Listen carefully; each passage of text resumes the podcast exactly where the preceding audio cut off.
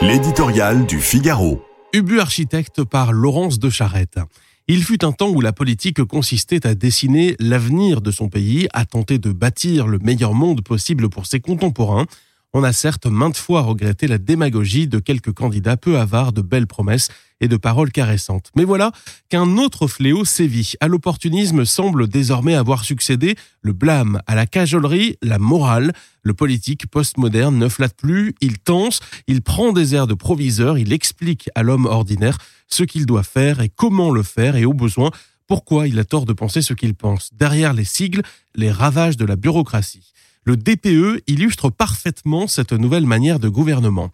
Depuis le 1er janvier, les logements classés G+, au titre de ce diagnostic de performance énergétique, sont interdits à la location. Les G subiront bientôt le même sort, puis les F et ainsi de suite. Comprenez par là que les malheureux propriétaires de passoires thermiques menacés du saut de l'infamie sont sommés de lancer, quels que soient les obstacles, des travaux qui leur permettraient peut-être de réduire leur consommation d'énergie pour remonter le cours de l'alphabet, quoi qu'il leur en coûte.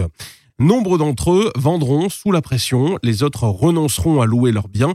Les professionnels ont évidemment déjà compris, eux, toute la perversion d'un système ubuesque et injuste qui pourrait mener, in fine, à la diminution de l'offre de logement.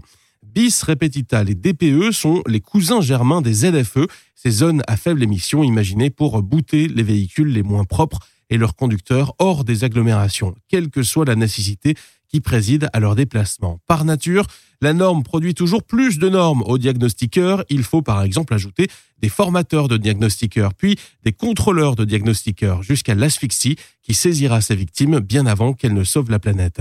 Le dogme écolo qui a remplacé la pensée, la raison voudrait, elle, que l'on se hâte de développer le nucléaire avant toute chose, le dogme écolo piétine donc ce qu'il reste de liberté aux classes moyennes et de délicatesse dans l'art de vivre à la française, où trouvent encore leur place vieille pierre et antique guimbarde.